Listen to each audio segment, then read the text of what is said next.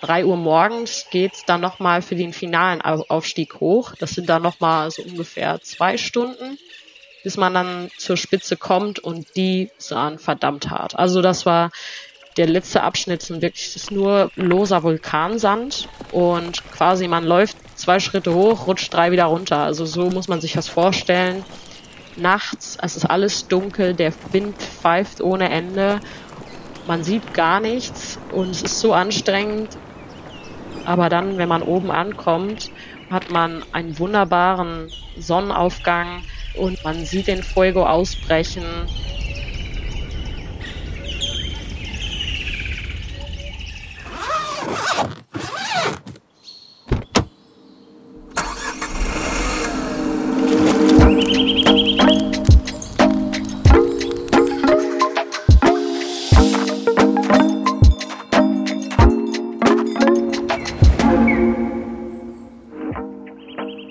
Sunhild ist einmal um die Welt. Von Deutschland nach Mexiko und von dort aus durch fast komplett Zentral- und Mittelamerika bis nach Brasilien.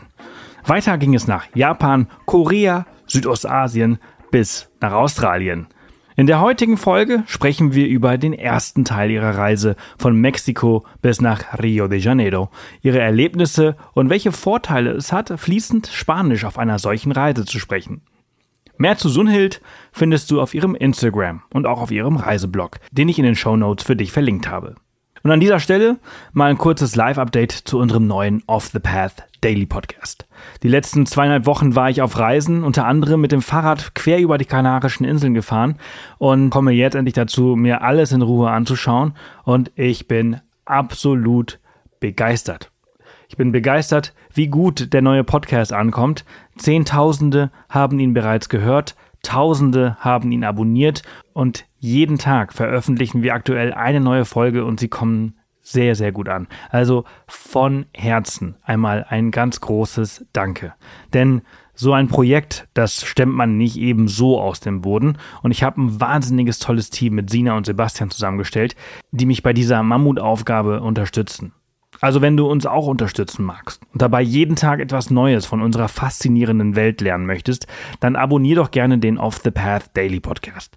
Du findest ihn überall, wo es Podcasts gibt und vermutlich auch dort, wo du aktuell diesen hier hörst. Und dazu kannst du auch noch bis zum 30. November, also noch etwa eine Woche lang, einen Platz auf unserer Namibia-Reise im Mai 2024 gewinnen. Das wird mega cool, ultra cool. Also es wird grandios. Das wird die Reise deines Lebens, das sage ich dir. Die Erlebnisse, die wirst du nie wieder vergessen. Und ich drücke dir die Daumen, dass das klappt. Also, nimm dir kurz Zeit für ein Abo, das kostet nichts. Du machst ganz viele Leute glücklich und hast auch noch was davon. Off the Path Daily. Denk dran. Und nun ganz viel Spaß mit Sunhild. Hallo, schön, dass du da bist. Hallo Sebastian, ich freue mich sehr. Ich mich auch. Äh, wir haben heute schon ein bisschen auf Instagram geschrieben und dann habe ich deine Stories gesehen von deiner Reise und von deinen Erlebnissen. Und äh, ich, ich freue mich, mit dir über deine Weltreise zu sprechen. Wie bist du auf diese Weltreise gekommen? Also du hast geschrieben, dass Podcasts einen großen Teil dessen waren, die dich dazu inspiriert haben, das zu machen. Aber da ist ja auch noch viel mehr. Wie bist du dazu gekommen? Ja, ganz genau. Also da muss man dann schon sehr weit zurückgehen und ähm, ein bisschen dazu erklären, dass meine Familie extrem abenteuerlustig und reisefreudig ist. Also ob meine Großeltern, meine Eltern und ich habe das schon von, von Anfang an immer mitbekommen. Also ich bin quasi in das Reisen reingeboren worden. Ähm, und die haben mich schon immer mitgenommen auf äh, große Abenteuer, ob es jetzt äh, irgendwo Spanien war, Marokko war, USA. Also es ist bei uns einfach Teil der Familie. Und äh, ja, meine Eltern sind besessen davon, meine Großeltern und das vererbt sich halt so ein bisschen. Und ja, so habe ich dann schon als kleines Kind davon geträumt, eine Weltreise zu machen. Und das, das ist natürlich immer eine sehr große Idee und man denkt, das, das kann man gar nicht erreichen, weil das so groß ist. Und ich habe davon als Kind schon geschrieben und dann über die Jahre hat sich das immer mehr verfestigt. Ich mache das einfach. Und ja, in, gerade jetzt über die Pandemie auch ich hatte ja viel Homeoffice und nebenher habe ich den Podcast laufen lassen, mir alle Tipps rausgeschrieben, die es nur gab. Und ja, gerade Off the Path war da ein, ein großer Teil von. Und ich habe ein tatsächlich ein ganzes Notizbuch äh, voll mit Tipps von anderen Abenteurern. Und ja, das, ja, ich weiß auch nicht. Also da, da wurde der Traum immer größer, immer größer. Und dann nach der Pandemie habe ich gesagt, es ist einfach soweit. Ich muss das jetzt machen, um meinen großen Traum zu leben. Hm. Und ich glaube, 2021 im August war es dann endlich soweit. Äh, und, und jetzt ist quasi dein Moment, um das den Menschen, da die jetzt zuhören, zurückzugeben. Du hast ganz viel von unseren äh, Gästen mitgenommen und äh, in der Zwischenzeit bist du natürlich viel reicher an Erfahrung. Ähm, bist ja auch erst vor kurzem wieder zurückgekommen von deiner Weltreise, warst 13 Monate unterwegs, wenn ich das richtig äh, erinnere. Ja, 15 Monate, ja. 15 Monate und hast äh, 23 Länder bereist. Genau. Das ist richtig. Und äh, ja, ich bin sehr gespannt. Ich freue mich sehr auf das Gespräch. Wir haben ja auch eine Gemeinsamkeit, ne? Ja. Wir sind beide halb deutsch, halb spanisch. Ganz genau. Und das ist, muss ich einfach sagen, das größte Glück auf Erden, kann ich nur sagen. Also gerade äh, ja das Privileg und das Glück zu haben, zweisprachig aufgewachsen zu sein. Und gerade bei mir werden wir ja gleich noch drüber sprechen. Also ähm, zwei Kontinenten die gleiche Sprache sprechen zu können, ist ja einfach pures Glück. Ja, das kann ich mir vorstellen. Die meisten, äh, die halt nach äh, Süd- oder Zentralamerika reisen, die müssen erstmal einen Sprachkurs machen und äh, du konntest halt direkt einsteigen in die Reise, in die Kultur und äh, bist natürlich auch wahrscheinlich ein bisschen näher an die Menschen rangekommen, oder?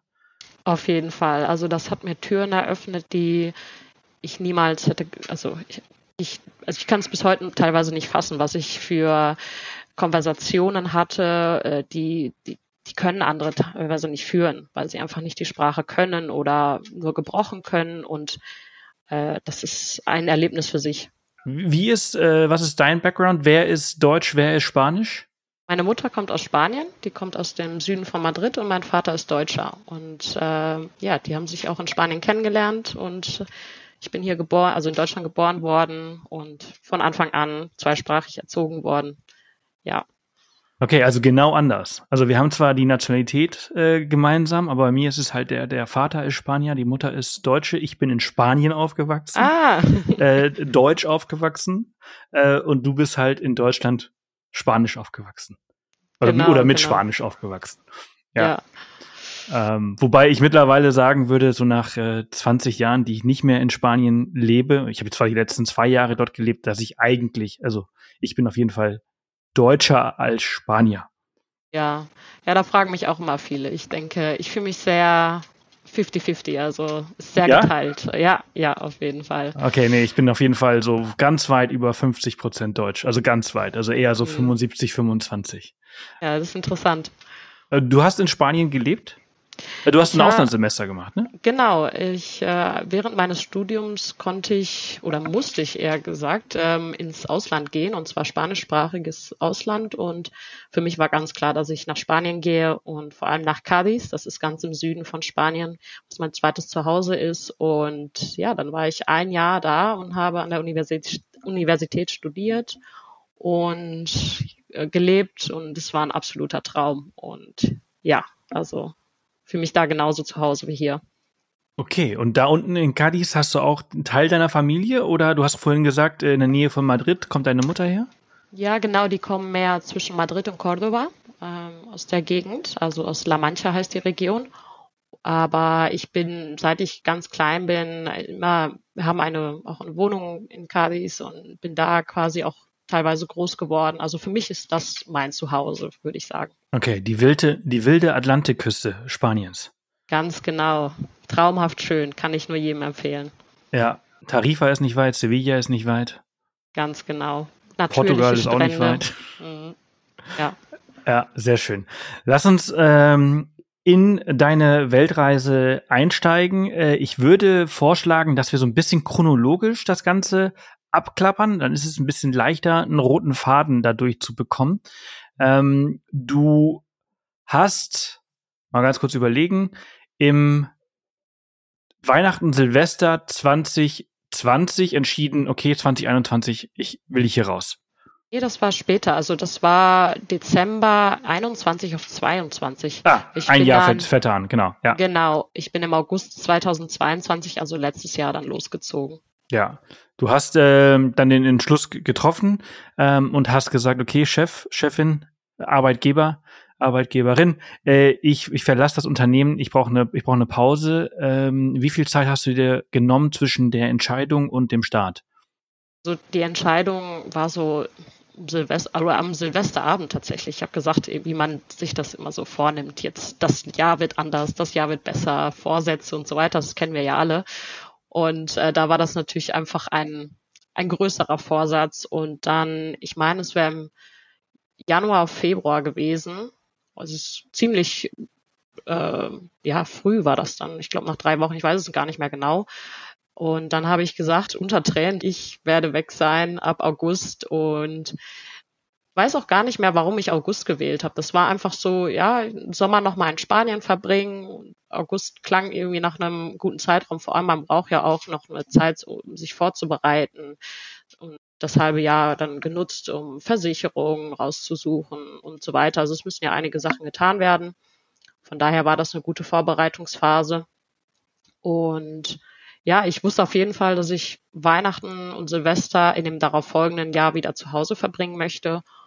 Und ich einfach gesagt, 15 Monate, ich mache 15 Monate. Irgendwie zwölf gehen ja immer, ich mache einfach 15. Und ja, tatsächlich bin ich äh, mit meinem Arbeitgeber da auf einen Nenner gekommen und sie haben es mir erlaubt. Und ja, dann ging's los. Sie haben es dir erlaubt. Ähm, du musstest, also du hast, du hast richtig gekündigt, aber du bist wieder zurück in diesem alten, alten neuen Job. Ja, bisschen durcheinander. Ich habe gekündigt, oh, aber wir haben uns dann doch darauf geeinigt, dass ich unbezahlten Urlaub nehme und jetzt dann wieder gekündigt, jetzt doch wieder da. Also ein bisschen durcheinander, aber ich habe da einen sehr, sehr guten Arbeitgeber, äh, mit dem ich über alles reden kann und der meine Wünsche da auch sehr versteht und mir da sehr entgegenkommt. Also von daher hat das alles wunderbar geklappt.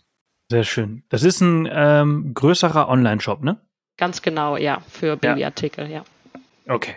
Und ähm, wie sah dann deine Vorbereitung tatsächlich aus? Das ist ja der erste Schritt. Du hast gerade Versicherungen angesprochen. Vermutlich ist halt auch irgendwie eine Wohnung involviert. Das kostet natürlich auch was. Vielleicht ein Auto. Äh, wie bist du da rangegangen?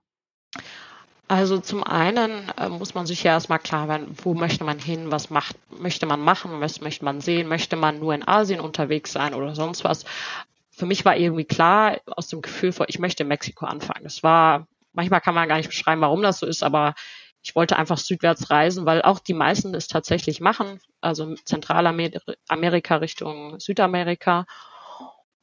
Das heißt, diese ganze Reisevorbereitung im Sinne von, wo möchte ich hin, was möchte ich machen, das ist ja über viele Jahre erfolgt, einfach weil das auch mein Interesse war, mein Hobby irgendwie zu recherchieren. Und das bedeutet, dass das war schon dann zu dem Zeitpunkt erledigt. Mir war klar, wo ich hin möchte.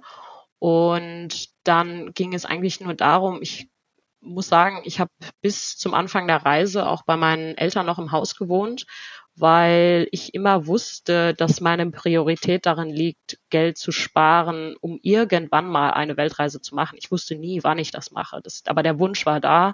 Ich möchte, wollte nie große materielle Dinge besitzen und ähm, genau, deswegen war der Punkt von Wohnung kündigen, Möbel verkaufen und so bei mir nicht vorhanden. Das heißt, ich äh, hatte da dann schon natürlich einen einfacheren Start, konnte quasi einfach so losziehen. Aber äh, natürlich gehören da Sachen zu wie Versicherung, kündigen, teilweise aus der Krankenkasse austreten, weil ich zu dem Zeitpunkt natürlich dann auch hier in Deutschland kein Geld verdient habe. Ich musste mir eine Auslandskrankenversicherung raussuchen, die dann preislich passt, die auch sehr flexibel ist. Da habe ich dann auch eine gute gefunden, die man auf äh, ja auf die Monate aufteilen kann. Also man kann auswählen, wie viele Monate man weg ist. Und genau, ansonsten immer viel, habe ich mich viel mit dem Thema äh, Budgetierung beschäftigt, also die ja, finanzielle Planung der Reise. Ich hatte wirklich für jedes Land habe ich Kosten rausgesucht und genau kalkuliert, wie viel gebe ich in jedem Land aus, wie, was habe ich für ein Budget. damit das dann natürlich alles nachher hinhaut. Also ja, und dann natürlich, ähm, man hat nicht alle Sachen da, musste noch so Sachen wie, äh, ja, gut, Rucksack hatte ich, aber so Kleinigkeiten, die dann immer fehlen, die musste man nach zusammensuchen und kaufen und die passende Wanderhose, welche Schuhe nehme ich mit, weil man hat limitierten Platz und äh, das, das sind dann natürlich große Entscheidungen, die man da trifft, wenn man sagt, okay, das Paar Schuhe nehme ich jetzt ein Jahr mit und die müssen alles durchhalten. Also ja, das gehört auch dazu. Mhm. Du hast jetzt viele tolle Dinge angesprochen, die ich jetzt so stückweise auseinandernehmen werde.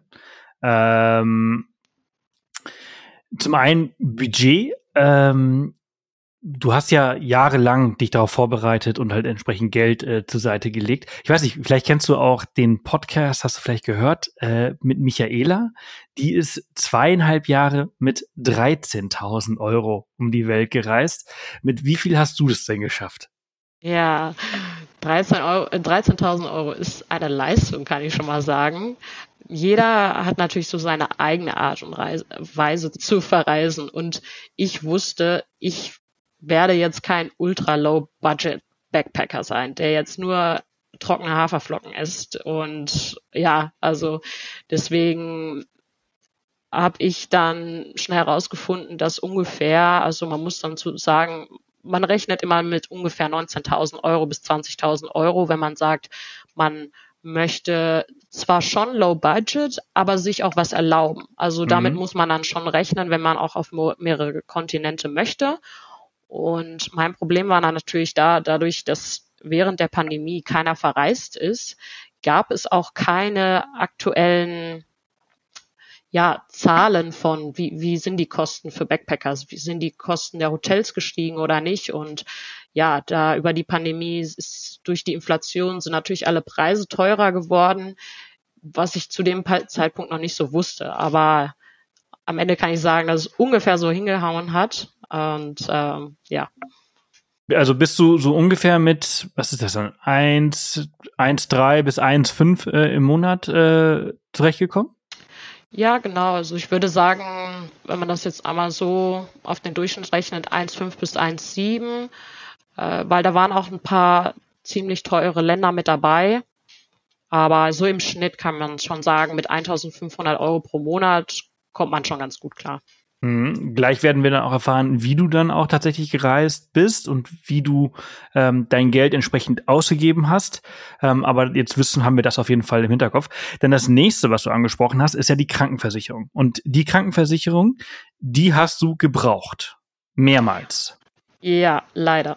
Le genau, das ist so eine Sache, da die, die, das ist so eine Sache, du bist froh, wenn du sie nicht brauchst, aber äh, das ist etwas, was du auf jeden Fall immer brauchst. Und ja. idealerweise, so sehe ich das, ich habe eben auch, das ist eine weitere Gemeinsamkeit, auf Reisen schlimme, ähm, in Anführungsstrichen schlimme Erlebnisse, Krankheit und so weiter. Äh, da, da, da willst du eigentlich was Gutes haben. Also da willst du ein bisschen mehr Geld für ausgeben, um dann im Fall der Fälle wirklich gut abgesichert zu sein. Ja, also das, da muss ich sagen, ich habe während der Reise Leute getroffen, die keine Reiseversicherung hatten oder nur so ja. eine halbe oder nur so irgendwas. Ich weiß es gar nicht, was sie hatten. Die, die nennt sich dann GoFundMe. Ja, genau. Und dann machen die ein GoFundMe auf. Aber also das kann ich sagen, kein, man darf keinen Schritt aus der Haustür machen oder so eine Reise beginnen, wenn man keine vernünftige Krankenversicherung hat. Also das ist wichtiger als alles, alles andere. Und das muss dann auch schon wirklich das Komplettpaket sein. Da muss man sich mit Sachen beschäftigen. Wie sieht's aus mit Rücktransport? Was yes. passiert im Todesfall? Äh, bei meiner waren, war es dann auch so, dass zum Beispiel meine Familienmitglieder Mitglieder mitversichert sind. Das heißt, sie hätten Anspruch auf einen Flug zu mir gehabt, wenn mir wirklich was Schlimmes passiert wäre. Äh, der Rücktransport, Totenrücktransport, das sind ja also Dinge, die man nicht gerne anspricht oder so, aber die müssen einfach sein. Und genauso geht's äh, auch um die Unfallversicherung. Ich weiß, da habe ich auch schon öfters mitbekommen, dass viele das tatsächlich gar nicht äh, in Anspruch nehmen. Also Krankenversicherung ist ein Ding und dann Unfallversicherung noch dazu. Das ist wirklich, dass dann im Falle eines großen Unfalls dann einem noch wirklich ähm, ja, Zahlungen zustehen, mit dem man sich dann nachher über Wasser verhalten kann. Also da darf man auf keinen Fall sparen. Sind diese Kosten in deinen 1,5 bis 1,7 schon inkludiert oder sind das äh, weitere Extrakosten, die du vorher getätigt hast und nicht in dein Gesamtbudget mit reingegangen sind? Die habe ich vorher getätigt. Ja. Also da kommen dann auch noch Sachen wie äh, Impfkosten dazu und so weiter. Also die, die habe ich jetzt nicht mit drin, genau. Ja, okay. Ähm, du hast zweimal leider auf äh, diese Versicherung zurückgreifen müssen. Äh, oder zumindest ist das, was ich weiß. Vielleicht sind da noch ein paar andere äh, Geschichten dazwischen gewesen, die, die in Anführungsstrichen nicht ernennenswert sind. Aber äh, wie oft, wie oft hat sich diese Versicherung geholfen? Ja, schon. Also vor allem in Zentralamerika, also da werden wir ja noch drauf kommen. Also ich habe ungefähr in jedem Land ein Krankenhaus besucht. Ähm, ich glaube, da werden wir ja gleich noch genauer darüber sprechen. Aber sonst auch, also es geht ja nicht nur um größere Kosten von Krankenhäusern, sondern auch brauche ich Nasenspray, irgendwelche anderen Tabletten, auch wenn das nur kleine Beträge sind, die kann man die Rechnung einreichen und man kriegt das Geld wieder. Also das ist super. Und jeder ist mal, hat irgendwelche Magenprobleme oder Erkältungen und sonst was. Also das transiert sich auf jeden Fall schon. Mhm. Äh, fängt deine Versicherung mit H an und geht mit M, also? Nee, nicht ganz. Nee, okay. Wer, wer, wer ist es? Äh, Young Travelers, wenn ich das Young sagen kann. Travelers, kenne ich gar nicht. Ja, also muss ich sagen, ich sehr gute Erfahrungen gemacht. Die arbeiten mit der Ergo-Versicherung zusammen. Ich weiß nicht, inwieweit ich jetzt Namen denn Ja, darfst darf. du, darfst du. Hier, wir sind hier privat. Okay. Also ähm, ist es wirklich super, weil man das auch monatsweise auswählen kann. Also ich, wenn ich jetzt äh, einen Monat verreise, zwei Monate oder bei mir 15 und so weiter. Also man kann die genaue Anzahl angeben und ja, also wirklich Rechnung eingereicht.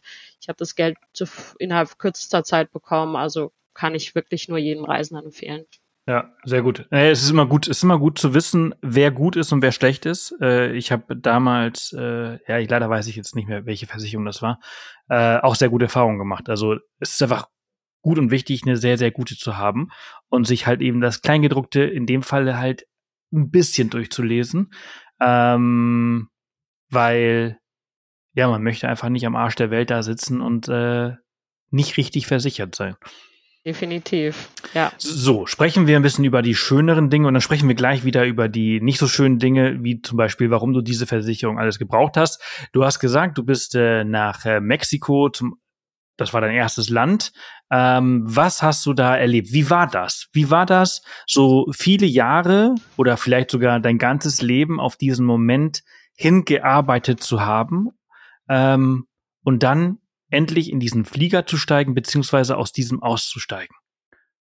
Ja, also man muss dazu sagen, äh, es fing sehr holprig an, weil ich habe zwei Jahre lang kein Corona gehabt und dann vor der Reise, die Tage davor, hat's mich dann erwischt. Und ich Natürlich. dachte, das kann einfach nicht sein. Unglaublich, wirklich. Also ich hätte zwei Jahre Zeit gehabt und dann muss das jetzt passieren. Von daher, als es mir dann besser ging, dann bin ich ja geflogen aber ich war trotzdem noch lange nicht fit und mir ging's wirklich noch schlecht, hatte immer wieder zwischendurch Fieber und also man kommt schon geschwächt an und dann komme ich in Mexiko, in Cancun an und alles ist ja neu. Man ist alleine, alles ist neu. Man kommt in ein Hostel und das erste Hostel, wo ich war, die, die Zimmer waren eiskalt, es war laut und ich dachte so, was mache ich hier eigentlich? Ist das wirklich jetzt das, was ich mir ausgesucht habe für das nächste Jahr? Ein Jahr jetzt in chaotischen Hostels zu wohnen. Aber da muss ich sagen, ich bin zum Strand gegangen, habe dieses unglaublich türkise Wasser gesehen, diesen weißen Sand und erstmal dann ich musste mich erstmal zusammenreißen und denken, ja, jetzt es ist wirklich soweit. Man begreift das nicht. Es ist, als würde man in den Urlaub fliegen oder so nur, dass man jetzt gerade alleine ist, aber es ist, man geht durch alle Gefühlslagen von, oh Gott, ich weiß nicht, wie es weitergeht, ich weiß nicht, ob ich das durchhalte, bis hin zu, oh mein, es ist wirklich passiert, ich bin jetzt hier, also unbeschreiblich, das, ja, kann man nicht in Worte fassen. Mhm. Ich glaube, das ist so ein Gefühl, ehrlich gesagt, das habe ich hier im Podcast schon oft gehört von Menschen, die vorher nicht so oft alleine unterwegs gewesen sind und dann zum ersten Mal so wirklich so richtig auf sich alleine, also so, so mit Open End und dann ist dieser, dieser, dieser WTF-Moment so, äh, ich, äh, kann ich das? Äh, äh, will ich das? Und dann kommt man irgendwie, irgendwann macht aber ganz schnell Klick und dann ist es das Geilste auf der Welt. Ja, also es hat auch wirklich nicht lange gedauert. Ich bin dann zur ersten Insel dann rübergefahren, zu Isla Mujeres nennt sie sich und war in einem absolut traumhaften Hostel. Also Hostel, es ist wirklich so wunderschön, direkt am Wasser, umgeben von Palmen. Ich habe direkt Leute kennengelernt. Das ist ja auch sowas, das muss man erstmal lernen. Mhm. Ich bin, also ich war auch damals schon eine recht offene Person, aber einfach auf Leute zuzugehen, eine Konversation zu starten und also dieser, diesen Mut zu haben, es ist anfangs echt nicht so einfach und aber dann, das war so der erste Ball, der so ins Rollen kam und das, das hat sich so unglaublich gut angefühlt und dann war alles vergessen und ich so, jetzt geht's halt richtig los und dann wurde es einfach immer mehr, immer mehr, so innerhalb von ein paar Tagen. Man sieht die Veränderung schon innerhalb von ein paar Tagen. Es ist unglaublich. Mhm. Dann bist du halt ziemlich schnell in deinen in dein Travel Flow, in dein Mojo äh, gekommen. Hast auch relativ viel äh, da unten in Mexiko schon gesehen. Wie lange warst du dort? Ich war insgesamt 40 Tage in Mexiko und ich bin quasi von der Ostküste von Cancun bis an die Westküste zum Pazifik nach Puerto Escondido gereist. Also ich habe den gesamten Süden von Mexiko bereist. Hm.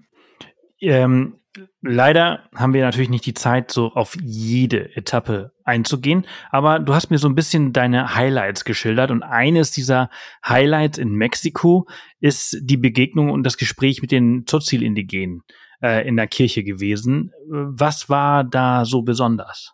Also man erstmal dieser Ort Chamula liegt in der Nähe von San Cristobal de las Casas.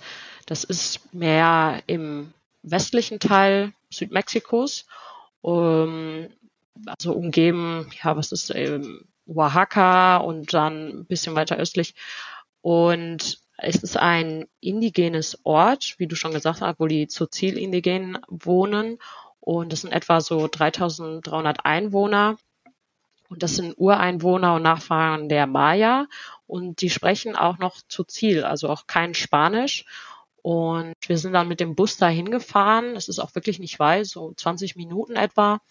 Und dann landet man direkt auf dem Markt und bei der bekannten Kirche die heißt äh, San Juan Bautista und ein wunderbarer Markt mit vielem Obst, Gemüse und dann die Indigenen mit ihren wunderschönen traditionellen, also ja nee, Trachten nicht, aber ihrer Kleidung.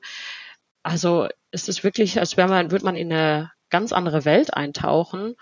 Und diese Kirche ist in Chamula ist sehr, sehr bekannt denn dort finden auch Rituale und Tieropferungen statt. Das hört sich jetzt erstmal auch sehr verrückt an, aber äh, wenn man wirklich in diese Kirche reingeht, also man muss noch dazu sagen, diese, sie verteidigen ihre Kultur und Religion aufs Äußerste. Also jegliche äußerlichen Einflüsse lehnen sie ab.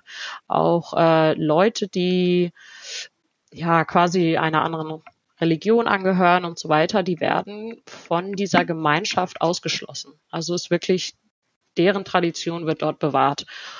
Und diese Kirche ist ein ganz besonderer Ort. Das heißt, wenn man reinkommt, also es sind auch keine Live-Fotos oder sonstiges erlaubt, und was aber auch gut ist, weil dann nimmt man wirklich jede einzelne Sekunde ein und man kommt rein in diese Kirche, der ganze Boden ist voll mit äh, Kiefernadeln, also wirklich komplett grün bedeckt an den Wänden.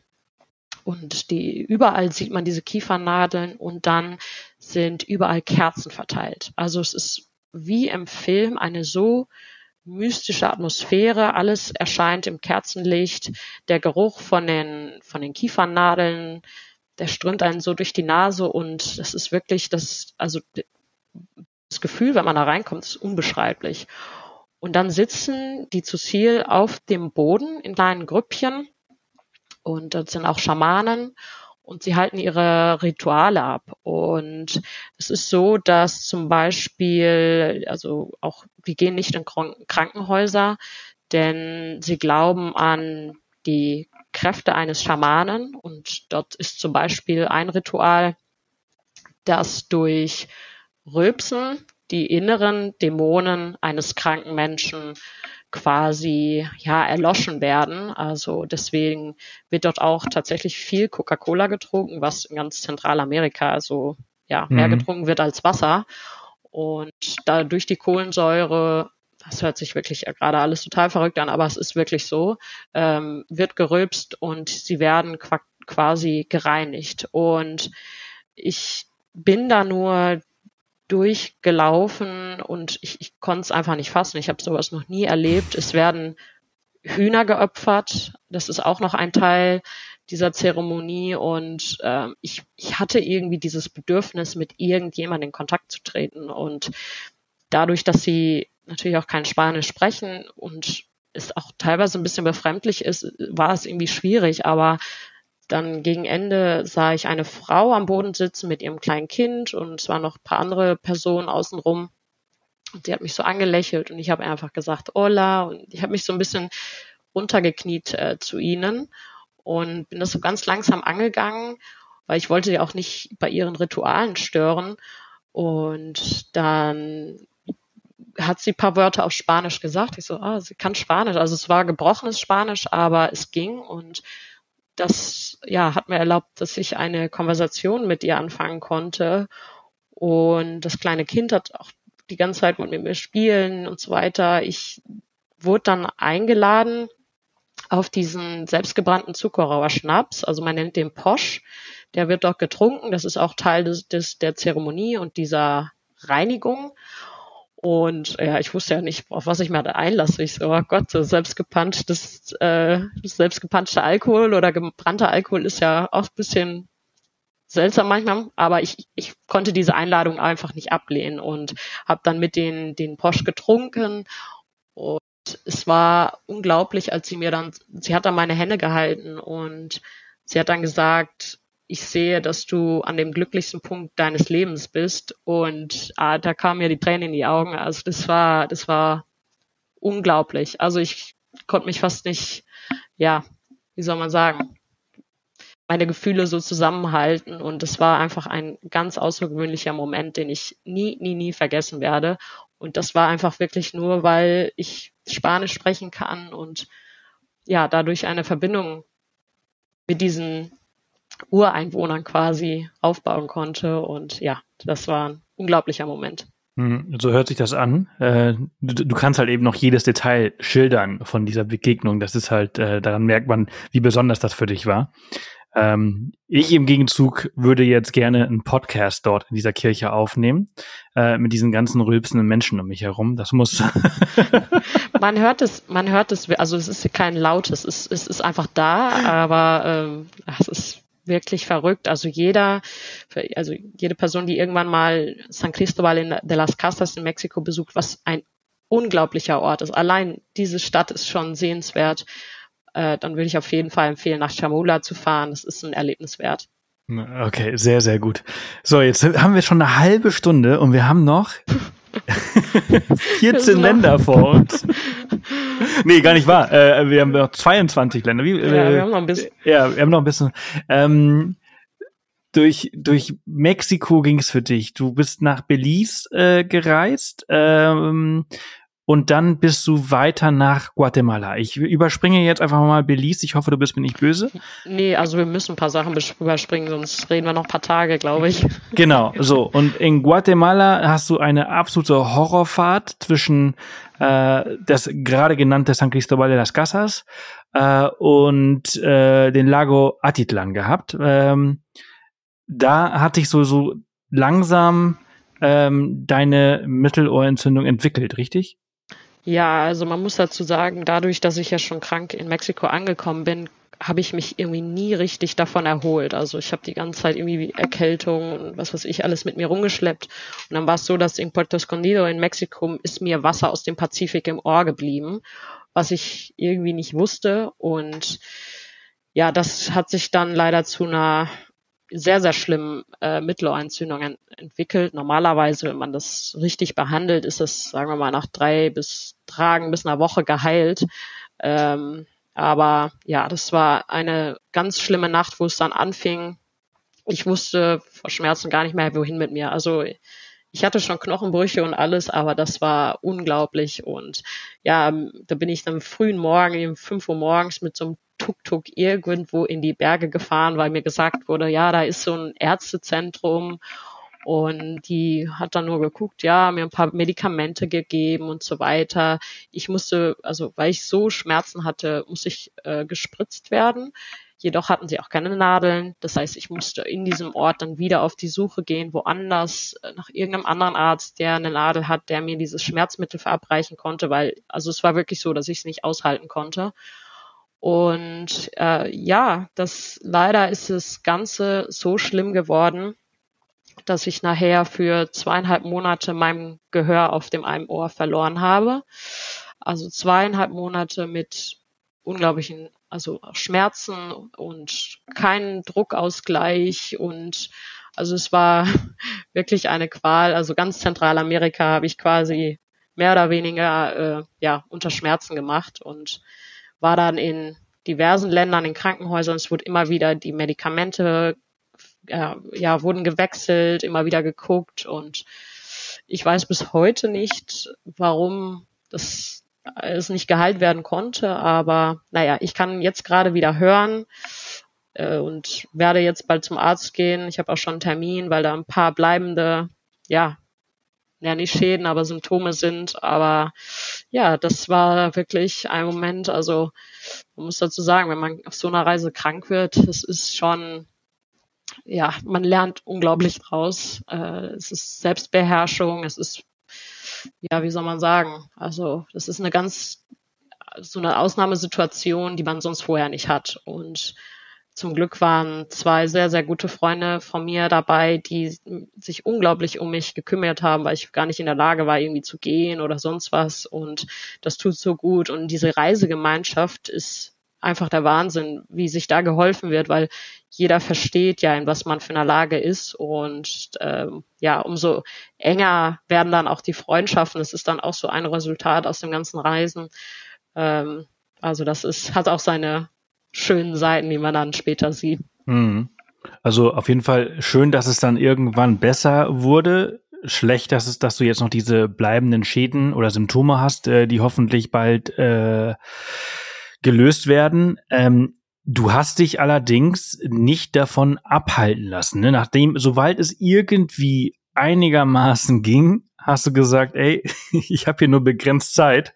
Ich habe jetzt auch keine, keine Lust, äh, nur im Bett zu liegen. Ich, ich muss das ja irgendwie nutzen. Äh, schließlich habe ich mir irgendwie 15 Monate äh, genommen. Ähm, du bist mit den größten Schmerzen und du warst noch nicht gesund, bist du auf den Vulkan, ne? Ähm, ja. Akatenango äh, gestiegen. Äh, äh, wieso? ja, das äh, man muss dazu sagen, ich habe äh, ich arbeite gern oder habe gerne Moodboards, also das sind quasi wie so ein ein, ein, ich arbeite gern mit Bildern, wo ich so meine Träume, Visionen so als Collage zusammenbaue. Und für mich war immer, ich weiß gar nicht mehr, ob ich das in einem Podcast gehört habe oder gut, waren mehrere Orte, ob Videos, Podcasts, äh, irgendwie diese Faszination eines aktiven Vulkans und dass man, also der Fuego, das ist der, der Acatenango selber ist nicht aktiv, aber man kann von dort aus den aktiven Vulkan Fuego sehen das war so, ich war so fasziniert davon. Ich so, ich, das, das ist eines der größten Ziele dieser Reise und ich muss das machen, egal wie. Und dann war es dann so, ich wirklich habe ja eine Woche nur flach gelegen und dann sind wir nach Antigua gefahren, hatte noch ein paar Tage und ich habe gesagt, nee, irgendwie zeitlich, man muss ja auch weiterziehen. Und ja, dann haben ja wir drei, also es war ein, eine sehr, sehr gute Freundin jetzt aus Irland und eine aus Norwegen haben wir gesagt, wir melden uns jetzt da an. Das ist eine Dreitageswanderung oder besser gesagt zwei Tage. Und da geht's dann hoch auf 3976 Meter und es ist eine verdammt anstrengende Wanderung. Also wirklich, man hat das gesamte Gepäck dabei äh, mit Verpflegung. Jeder trägt sein Essen, seinen Schlafsack, äh, äh, wirklich mehrere Schichten an, an Kleidung, weil da oben wird es richtig kalt. Und dann geht's eigentlich nur steil bergauf und das über Stunden. Ich weiß gar nicht mehr, wie viele, also wir sind mindestens, ich jetzt nichts Falsches sagen, aber acht Stunden an dem ersten Tag dann geradeaus hochgelaufen und dann ist viel auch Sand oder, oder ausgespültes Terrain und dann kommen wieder Steine. Also es wäre wirklich anstrengend und noch dazu, dass ich ja überhaupt nicht fit war, aber irgendwie war dieser Wille in mir so groß und dann habe ich gesagt, ich will sogar als Erste oben ankommen. Und manchmal habe ich das gerade so beim Wandern oder so, da ich, kriegt man irgendwo Energie her, wo man gar nicht weiß, wo sie herkommt und ich habe das dann tatsächlich mit als Erste geschafft von der ganzen Gruppe, weil ich ja, ich weiß nicht wie, aber ich habe es geschafft und da oben anzukommen und zum ersten Mal den Fuego zu sehen, man muss dazu sagen, wir haben unglaubliches Pech gehabt mit dem Wetter. Wir haben nur Wolken gehabt. Wir haben ihn einmal gesehen, also auch wo man die Lava dann sehen konnte. Aber das war mir egal. Das war einfach, ich war einfach oben.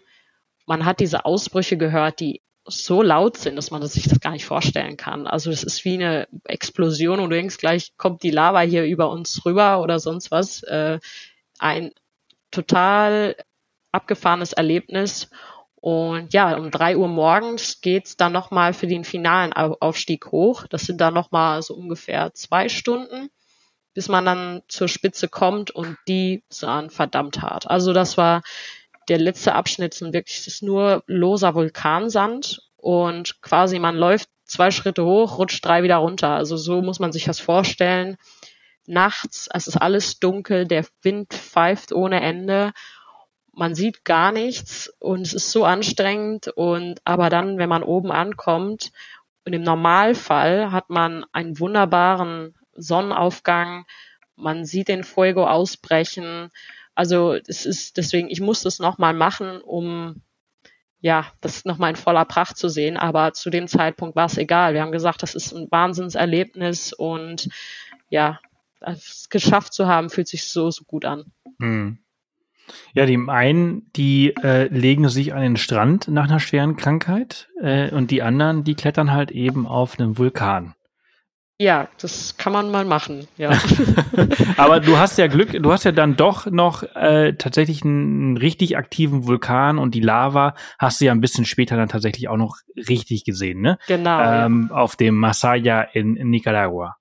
Ganz genau, da wurde ich dann so ein bisschen entschädigt. Ein bisschen anders, aber trotzdem. Ja. Ähm, nach Guatemala ging es für dich äh, durch El Salvador, ein Land, das in den Medien äh, seit Jahr eh und je als gefährlich, als eines der gefährlichsten Länder der Welt äh, markiert wird oder oder oder beschrieben wird. Ähm, und du hast doch ein bisschen andere Erfahrungen gemacht.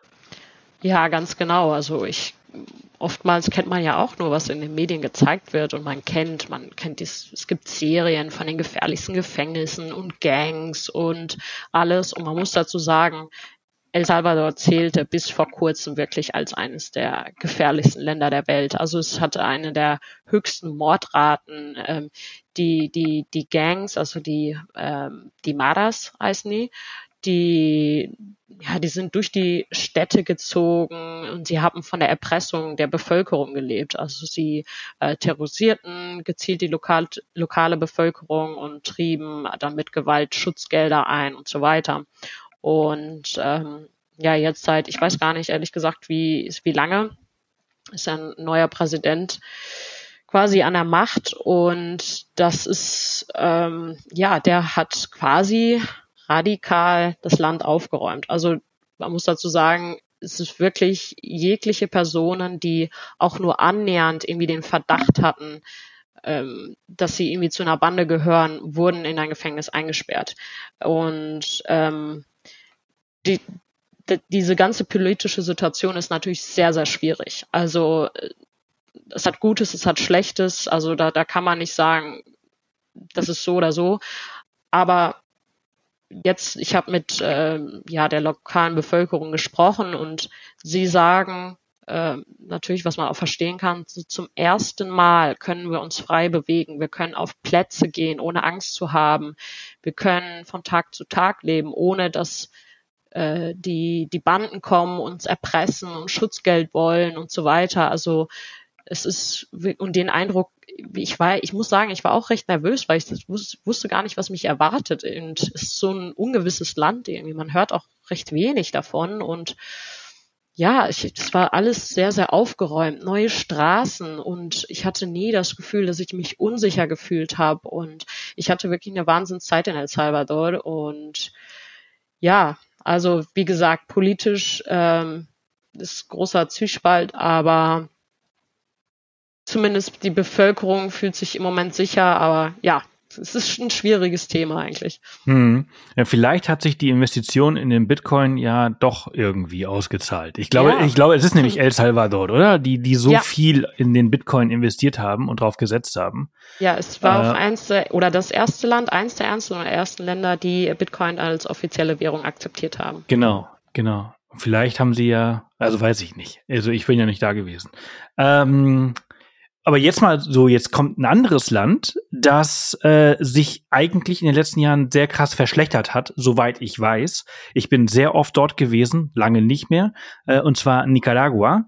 Ähm, soweit ich mich erinnern kann, die haben ja jetzt quasi auch äh, so richtigen krassen Volksaufstand gehabt. Ich glaube, so, es war so fast fast ein Bürgerkrieg. Ich weiß gar nicht, ob das wirklich so ein richtiger Bürgerkrieg da ausgeartet ist. Wie war das dort? Ja, also man muss sagen, also meine Erfahrung in einem Land ist wahrscheinlich nicht so richtig repräsentativ für, für alles. Das ist, das ist so ein Land, wo ich sage, ich müsste noch mal hinreisen, um so viel aufzuholen, gerade auch was das Thema angeht, um das Land noch mal näher kennenzulernen. Man muss sich vorstellen, wir sind schon mit schlechtem Wetter in Nicaragua eingereist und dann direkt am nächsten Tag, wir sind in Leon angekommen und dann, also Studentenstadt, ne? Genau, ja, wenn ich wir spreche, das ist, das ist die, äh, das Mädel aus Irland. Wir sind am Ende zweieinhalb Monate, nee Gott, viereinhalb Monate zusammen verreist. Okay, ich cool. Ja, vier Monate. Und ja, deswegen immer wir. Auf jeden Fall, ja, war es dann so, dass am 9. Oktober 2022 der Hurricane Julia dann von der Karibik auf Land getroffen ist, also in Nicaragua und dann war unser erster Tag, zweiter Tag, also erstmal, da war Hurricane angesagt. Also wirklich, es waren teilweise Windböen bis zu 140 Stundenkilometern. Die Stadt war wie leergefegt, natürlich äh, Regen ohne Ende, Überschwemmungen, Wind. Also es war dann so, dass ich auch, oder dass wir in Leon auch nichts machen konnten. Da gibt es dort spannende Aktivitäten. Man kann von Vulkanen runterrodeln. Sandboarding. also allen möglichen Sachen. Aber dadurch, das Wetter war wirklich so schlimm, dass wir einfach nur sagen, okay, wir müssen weiterreisen. Und dann waren wir in Granada. Es, es war auch viel durcheinander. Mir ging es gesundheitlich immer noch nicht gut. Auch da war ich wieder beim Arzt. Ich musste mir Medikamente von unterschiedlichen äh, Apotheken zusammensuchen. Also es war alles ein bisschen chaotisch, so dass wir dann weiter sind nach Ometepe auf die Insel. Und äh, dort hatten wir ein paar paar Tage ohne Regen, aber also in Zusammenfassung, das Land war durch diesen Hurricane und durch viele Erdrutsche und so weiter, ja, war das eher ein Ausnahmezustand. Deswegen mhm. habe ich das Land nicht so erlebt, wie ich es hätte erleben wollen. Äh, aber ja, ich, ich weiß, dass es da, es ist sehr instabil und ich habe auch andere Freunde, die ja einiges erlebt haben. Ich kann das jetzt alles nicht genauso wiedergeben, aber auf jeden Fall ist es so, dass die Bevölkerung auch ja nicht frei sprechen kann. Die müssen ganz genau aufpassen, was sie sagen, dass sie nichts politisch Inkorrektes sagen, sonst hat das Folgen. Also es ist sehr, sehr schwierig, ähm, aber ich hoffe, dass ich bald irgendwann nochmal hinkomme, um es nochmal anders zu erfahren und noch mehr darüber zu lernen. Hm. Ja, also so, so oder so ähnlich habe ich das auch alles mitbekommen. Ich bin schon echt lange nicht mehr dort gewesen. Ähm, ich bin bestimmt schon fünf, sechs Mal dort gewesen und an sich ist es eigentlich ein sehr, sehr cooles Land. Also du hast jetzt gerade ähm, den Vulkan Concepcion und äh, Isla Ometepe angesprochen, der ja auf dem Lago Nicaragua ist. Wusstest du oder hast du mitbekommen, dass das einer der wenigen Seen auf der Welt ist, in dem Haie sind? Haie? Nein, tatsächlich ja. nicht. Wurde, wurde das nicht gesagt? Doch, tatsächlich gibt's da, also man hat immer gedacht, das ist so eine eigene Spezies und so weiter. Äh, seit einigen Jahren weiß man, das sind äh, Bullsharks. Und äh, also ich, ich bin mir da auch, ich muss mich da auch noch ein bisschen einlesen, aber Bullsharks können äh, wohl äh, im Süßwasser und im äh, Salzwasser oder Meerwasser halt irgendwie schwimmen. Und ähm, das ist einer der wenigen äh, inländischen Seen, also ein See ist ja immer inländisch, äh, wo es halt eben diese Haie gibt. Ah, das ist interessant. Ja, lernt man immer was dazu. Also, nee, das wusste ich gar nicht. Ja, also das wäre vielleicht mal ganz interessant, äh, ganz interessantes Thema für unseren äh, Daily Podcast tatsächlich. Muss ich oh, mal ja, äh, ein bisschen recherchieren. Ähm, bist du dann, äh, bist du nach San Juan del Sur gekommen? Ja, da war ich. Und auch nicht lange mal wieder, weil auch wirklich die ganzen Wege zu den Stränden waren komplett durchspült und durcheinander von dem von dem Hurricane und äh, deswegen war auch grundsätzlich da in der Stadt nicht viel los, aber es hat mir trotzdem sehr sehr gut gefallen. Es ist ein sehr schnuckliges Surferörtchen und ja. auch sehr bekannt dafür. Also wie gesagt, ich muss noch mal nach Nicaragua zurück. Total. Gibt's, ah, da gab's so ein, so ein, so ein Café, aber wenn ich jetzt noch wüsste, wie das heißt, ähm, äh, irgendwie Libro Negro, Libro Rojo, Bibliotheka. Ja, ich, ich müsste, ich müsste, ich müsste noch mal recherchieren. Ähm, das war richtig cool. Aber es ist, wie gesagt, das ist alles sehr, sehr lange her. Und äh, in solchen Ländern tut sich natürlich sehr viel. Nach Nicaragua kommt äh, Costa Rica. Ähm, da bist du aber auch relativ schnell durch, glaube ich. Ne? Du bist, ich glaube, du bist nur auf der Nicoya-Halbinsel unterwegs gewesen. Ja, also ich war zwei bis drei Wochen in Costa ah, Rica. Ah, doch. Ja, ja, doch, doch schon. Ja, ich muss sagen, da bin ich, glaube ich, sehr alleine mit meiner Meinung. Es war jetzt nicht so mein liebstes Backpacking-Land in Zentralamerika, muss ich sagen. Es ist einfach, oder es ist einfach ein, es ist anders ausgerichtet, sagen wir mal so. Es ist, glaube ich, schön für Leute, die ja, eine Hochzeitsreise machen für Familien oder für teilweise auch Mädels, die irgendwie zum ersten Mal alleine reisen. Aber ja, zu amerikanisch war es. Das ist, das ist es. Also ich, ich wollte dir jetzt nicht ins Wort fallen, aber ich glaube, dass wenn du nach, nach El Salvador und nach Guatemala und nach Nicaragua, nach Costa Rica einreist, ja. dann ist es halt einfach sehr amerikanisiert. Ja, und total. Vor also, allem halt auch die Nicoya-Halbinsel ist nochmal viel amerikanisierter als andere Teile des Landes. Ähm, weshalb der Schock vielleicht, und das ist auch alles deutlich teurer, ne? Viel, viel oh teurer. Oh mein Gott, es war so teuer. Es ja. war so teuer. Also wir konnten es gar nicht glauben. Ja. ja. Es ist halt einfach ein wahnsinnig hippes, dafür aber halt auch ein sehr, sehr sicheres Land. Es genau. hat auch nicht genau. mal eine eigene Armee. Also äh, es ist ja. total grün, total nachhaltig. Ähm, ja. Ja, also wie gesagt, Costa Rica ist ein tolles Land. Also ich habe auch wirklich tolle Momente erlebt. Es war jetzt einfach nur, wie du schon sagst, im Vergleich nicht so das, was ich jetzt auf der Reise gesucht habe. Hm. Was war dein, was war denn dein, dein nächstes Highlight? Also äh, ich habe hier zum Beispiel stehen die San Blas Inseln. War das ja. so, war das so was, wo du begeistert warst? Also das ist ja dann quasi der das nächste Land. Das ist ja Panama. Ganz genau. Also ähm, ich, man muss ja irgendwie von Panama nach Kolumbien kommen. Also man kann jetzt nicht über Land und da Genau, da haben wir das, äh, das, ich muss dich da eben kurz unterbrechen, da haben wir ja das Darien Gap, worüber wir jetzt gerade erst vor kurzem eine sehr, sehr spannende Folge veröffentlicht haben mit Magdalena. Ganz genau. Ja, und dann ist die Frage, Flugzeug oder Boot? Und da war ganz klar, ja, Boot natürlich. Und ich habe dann schon oft von den San Blas-Inseln gehört, ist aber, glaube ich, insgesamt gar nicht so bekannt. Also äh, das ist eine Inselkette, die sich von Panama bis nach Kolumbien erstreckt. Es sind, glaube ich, über 370 Inseln ungefähr. Die liegen im Karibik und die gehören zu der Gula, äh, Gunayala, also die, die Gunas leben dort es ist eine Ethnie Panamas und die bewohnen etwa, ich glaube, 75, nee, 57 Inseln. Und es sind einfach Paradiesinseln. Also das war eine Tour von vier Tagen.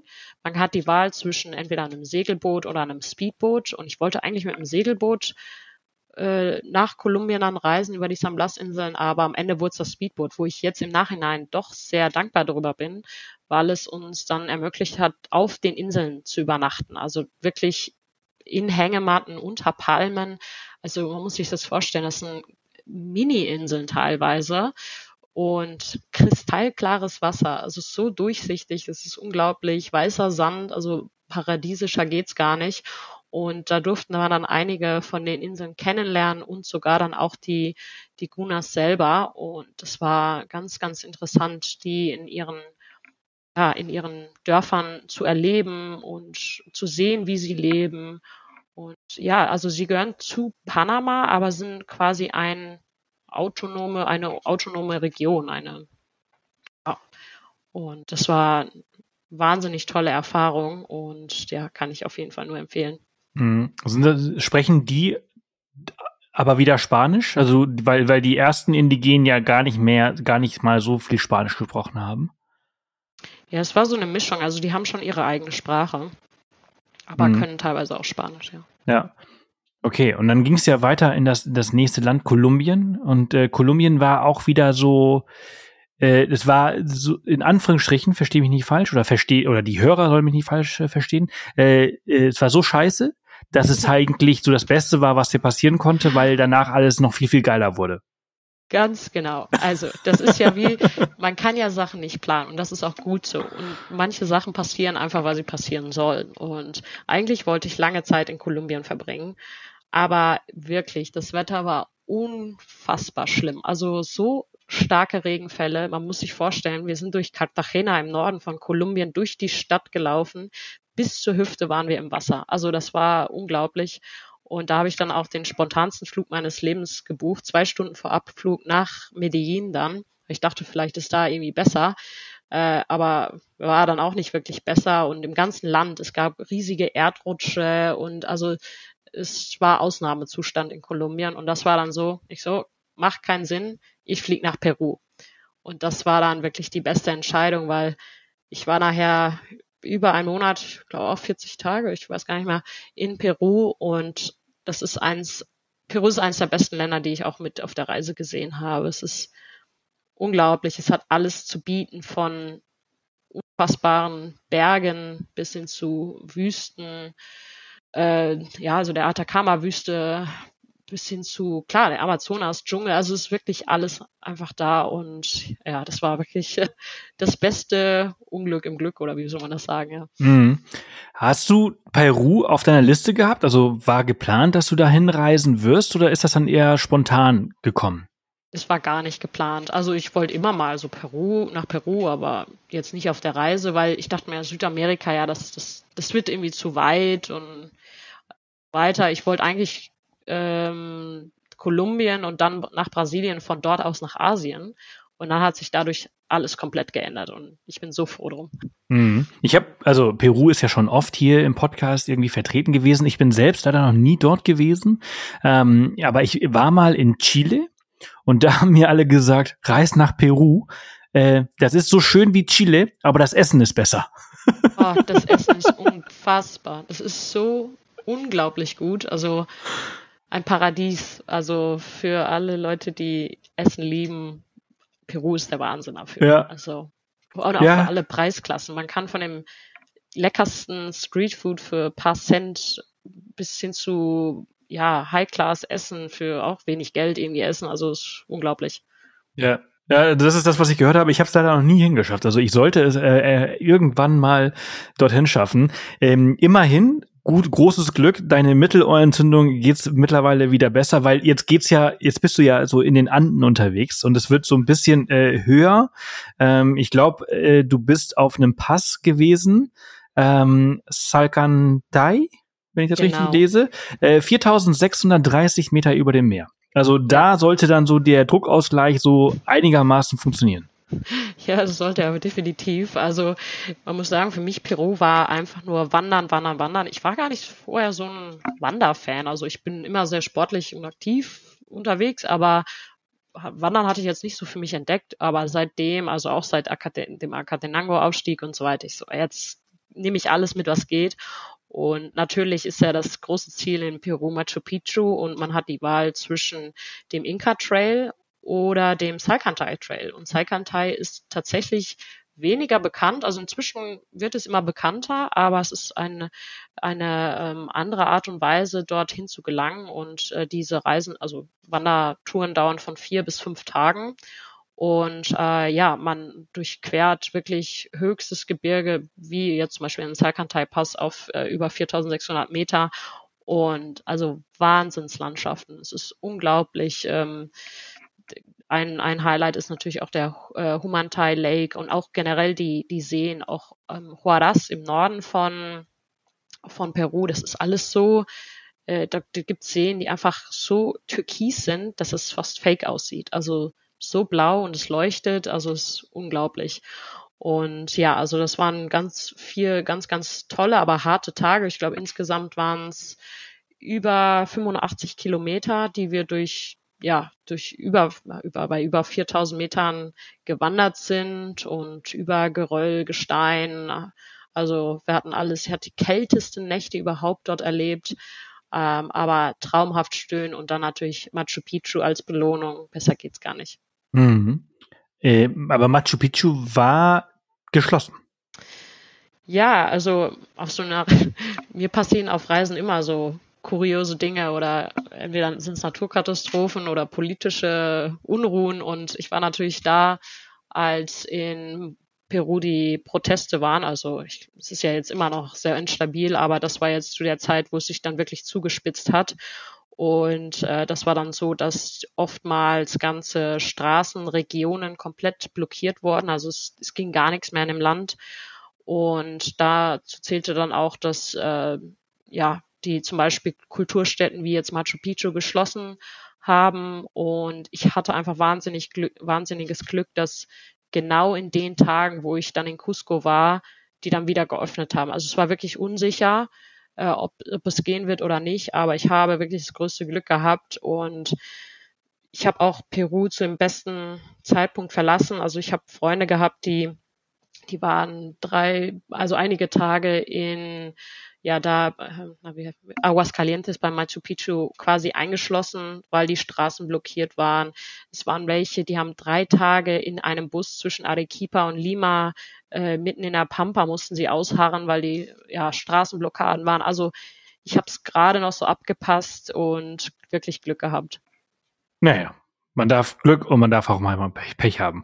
Also in dem Falle äh, Mittelohrentzündung war Pech, da mal Glück gehabt. Ähm, weiter ging's für dich äh, nach, jetzt, zumindest äh, ähm, der nächste Highlight war Salar de Uyuni. Genau. Ich dachte schon, wenn ich jetzt schon in Peru bin, dann kann ich auch nach Bolivien. Also ist ja jetzt auch nicht mehr so weit. Und so ging es dann irgendwie für mich immer weiter südlicher.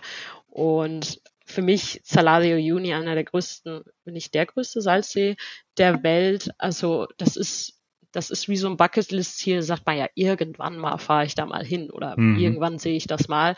Das, ja, das ist, ja diese Spiegelung, ne? Also diese unglaublich genau. krasse Spiegelung, die man so, so kennt von, von ja. Instagram.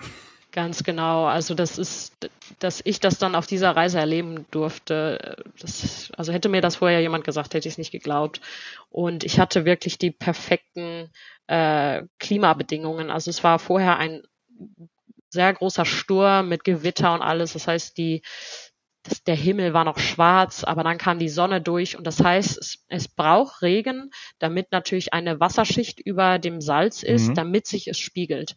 Und so war das dann, dass wir wirklich alles hatten. Wir hatten schwarzen Himmel, aber dann kam die Sonne durch, dann kamen die Wolken, es hat sich gespielt. Es war ein, ein Naturphänomen, das, das, das kann man gar nicht glauben. Also man ist, steht mitten in diesem Salzsee und sieht kilometerweit, egal wohin, nur weiß, weiß, weiß und alles verspiegelt. Also das ist unglaublich, dass, ja, dass sowas auf der Welt existiert und das kann man gar nicht fassen.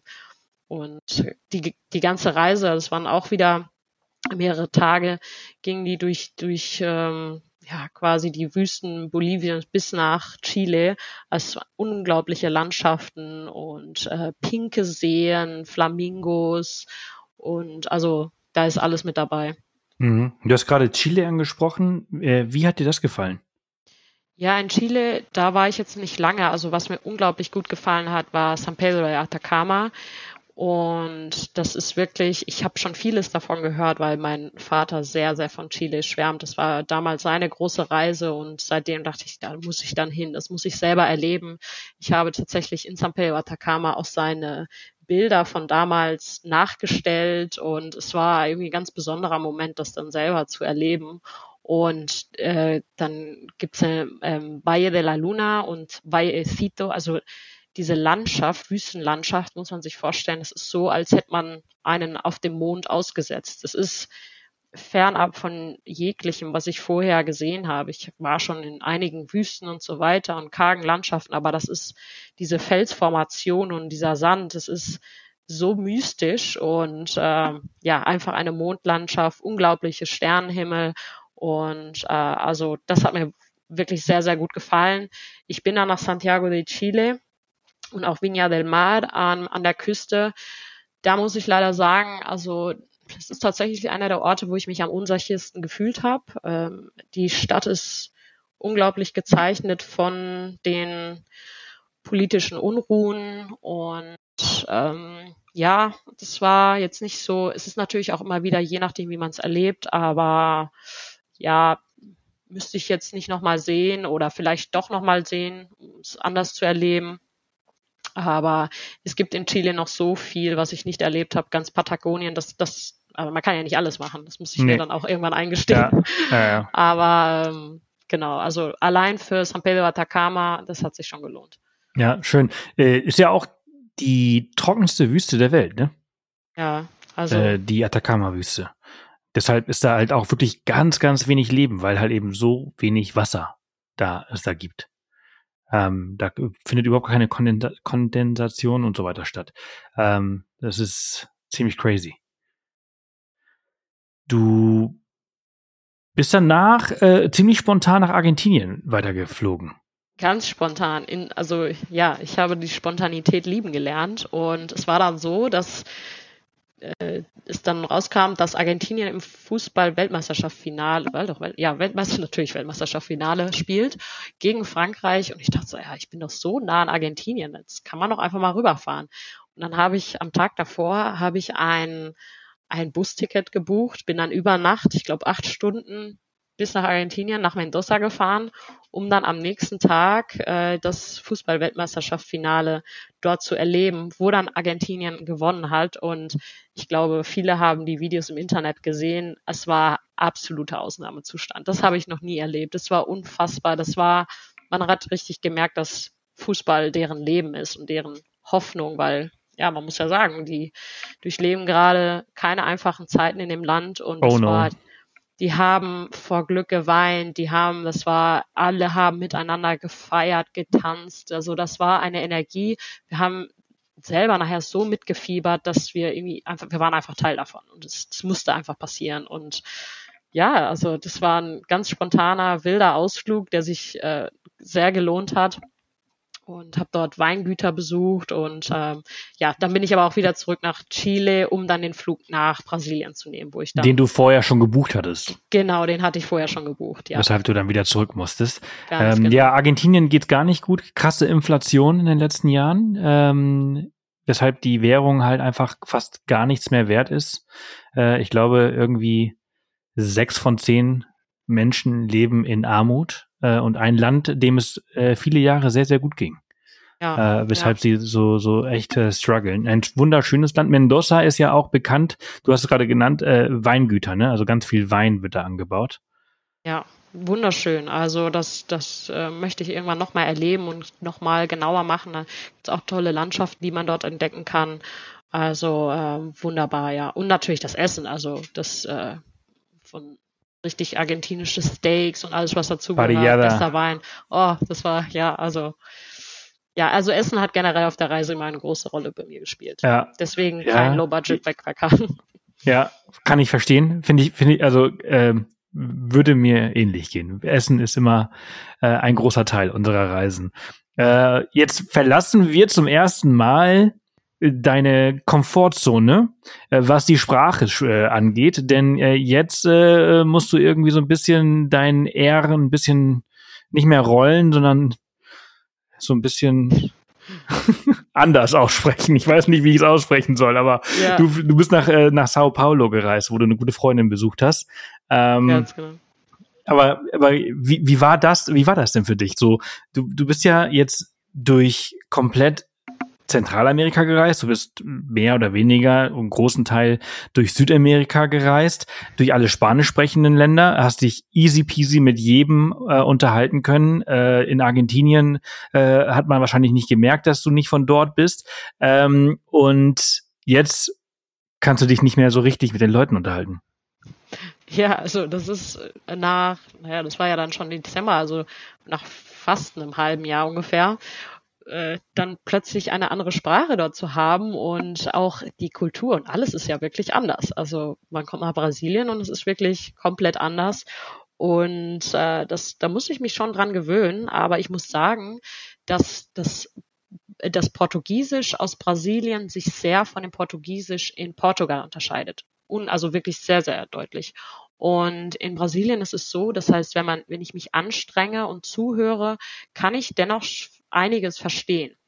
Und ich nutze ja dann immer so die, ja, die, also die Länder, wenn ich in den Ländern bin, nutze ich es aus, dass ich äh, ein paar Wörter aufgreife. Und das war immer ganz lustig. Meiner Freundin, die haben mir dann ein bisschen Portugiesisch gezeigt. Und ähm, aber ja, es war komplett anders. Und ähm, ich denke mal so auch ein guter erster Übergang, bis es dann über den großen Teich ging. Und ja auch dort Weihnachten und Silvester zu feiern, war ein, ein außergewöhnliches Erlebnis. Wir gehen ja an Silvester alle, sind ja alle weiß gekleidet, gehen zum Strand. Man muss über sechs oder sieben Wellen springen. Und ja, also. Geil, in Spanien muss man äh, sieben Weintrauben essen. Ah ja, dann sind, dann wird es wahrscheinlich die sieben Wellen sein. Ich bin mir gerade selber nicht mehr sicher. Aber äh, ja, mit fast 40 Grad am Strand, ähm, Calperinia schlürfen, also es ist an Weihnachten, das war schon verrückt. Das ist schon ein krasser Schock, oder? Das erste Weihnachten auf der Südhalbkugel ist geil und komisch zugleich. Ja, also das ist auch eine Sache, die ich gelernt habe. Ich so, Weihnachten, also es geht wirklich nichts über Weihnachten zu Hause und in weihnachtlicher Stimmung heißt Winter, Kälte, wie auch immer. Also es war eine schöne Erfahrung und ich bin froh, dass ich es gemacht habe. Aber Weihnachten ja, da bevorzuge ich doch die Weihnachtsmärkte und die ganze winterliche Stimmung. Ja, also ich habe Weihnachten mal in Australien mitgemacht und ich fand's mega geil. Also wirklich das Allercoolste. Und, aber es war halt eben nicht Weihnachten, es war einfach nur eine geile Party. Ja, ja, ja, es ist anders. Das hat mit Weihnachten da gar nichts zu tun. Ja. Ähm, ja, dann, also äh, das ist jetzt Brasilien. Du warst eine Woche in äh, Rio de Janeiro und dann genau. ging's und jetzt verlassen wir äh, Amerika. In Amerika in dem im großen Sinne, das ganze, den ganzen Kontinent oder beide Kontinente, diese ganze Seite und, und fliegen ganz weit weg. Und jetzt ist die Frage, wie viel Zeit du heute mitgebracht hast, denn wir sprechen schon so, so, so, so lange äh, und unsere Folgen sind ja meistens immer nur so eine Stunde. Hast du noch eine Stunde? Ich habe so lang wie wir wollen, ja. okay. Was hältst du denn davon, wenn wir hier eine Pause machen und den Hörer jetzt einfach hängen lassen. Ja. Oh, und ja. der Hörer muss einfach nächste Woche nochmal einschalten, denn dann sprechen wir über den zweiten Teil. Das wäre super, ich freue mich. Ich Sehr schön. Es, darüber zu reden, ja. Dann, dann hören wir uns gleich und äh, die Hörer hören dich dann nächste Woche. Vielen Dank bis jetzt. Vielen Dank. Das war's für diese Woche. An der Stelle muss ich mich entschuldigen, dass ich dich jetzt hier so hab hängen lassen und äh, dass es nicht weitergeht. Das war so eine spannende Unterhaltung mit Sunhild, dass äh, wir relativ spontan, hast du ja gemerkt, entschieden haben, daraus zwei Folgen zu machen. Und die nächste Folge kommt in ein paar Wochen. Also bleib unbedingt dran, wenn du dann die zweite Folge im Podcast siehst. Solltest du den Podcast noch nicht abonniert haben, wäre das jetzt der beste Moment dazu. Ansonsten hören wir uns nächste Woche wieder mit Saskia. Und da geht's dann zum Everesting. Noch nie was von gehört? Dann schalt auf jeden Fall ein. Ein sehr, sehr spannendes Thema. Ich sag mal so, 8849 Meter haben was damit zu tun. Ich wünsche dir alles Gute, pass auf dich auf und äh, bis nächste Woche wieder hier im Off the Path Weekly Podcast, wie ich ihn ab sofort nenne. Bis dann.